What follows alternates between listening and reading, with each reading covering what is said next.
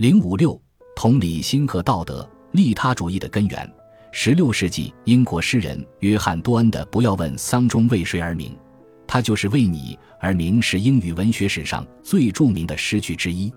多恩的诗句说出了同理心与关怀之间关系的核心：他人的痛苦及自身的痛苦，与他人感同身受，也就是关怀他人。从这个意义上说，同理心的反面是厌恶。同理心的态度是不断的进行道德判断。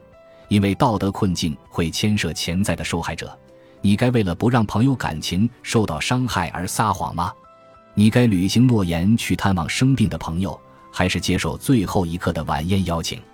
对于没有生命维持系统就会死去的病人，生命维持系统应该运行到什么时候？上述道德问题是同理心研究专家马丁 ·L· 霍夫曼提出的。他认为道德的根源在于同理心。因为正是与潜在受害者，比如遭受痛苦、威胁或者贫困的人感同身受，愿意与之分担困苦，才促使人们行动起来帮助他们。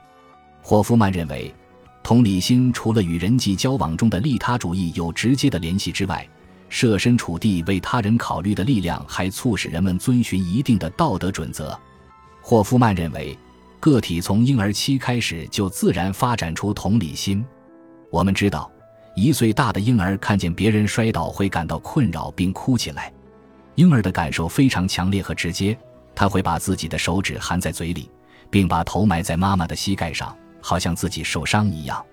一岁之后，婴儿对自己与他人的区分有了更多的意识，他们会很积极、很努力地安慰其他哭泣的婴儿，比如把自己的泰迪熊玩具送给小伙伴。在两岁的时候。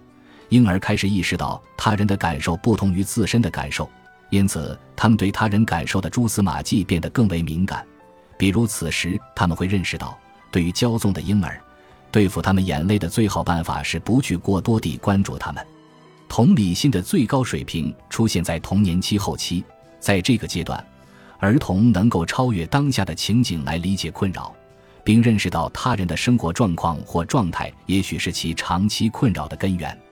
此时，他们可以感受到整个群体的困苦，比如穷人、受压迫的人以及被遗弃的人。这种理解到了成年期会演变成以希望减少贫困和不公正为核心的道德信念。同理心在很多方面构成道德判断和行动的基础，其中一种是同理心愤怒。十九世纪英国古典自由主义思想家约翰·斯图亚特·穆勒将其形容为报复的自然感受。出于智力以及对伤害的同情心，伤害他人也就是伤害我们。穆勒还将其称为正义的捍卫。同理心导致道德行为的另一个事例是旁观者代表受害者进行干涉行动。有研究表明，旁观者对受害者的同理心越强烈，他进行干涉的可能性就越大。还有证据表明，人们的同理心水平会影响他们的道德判断。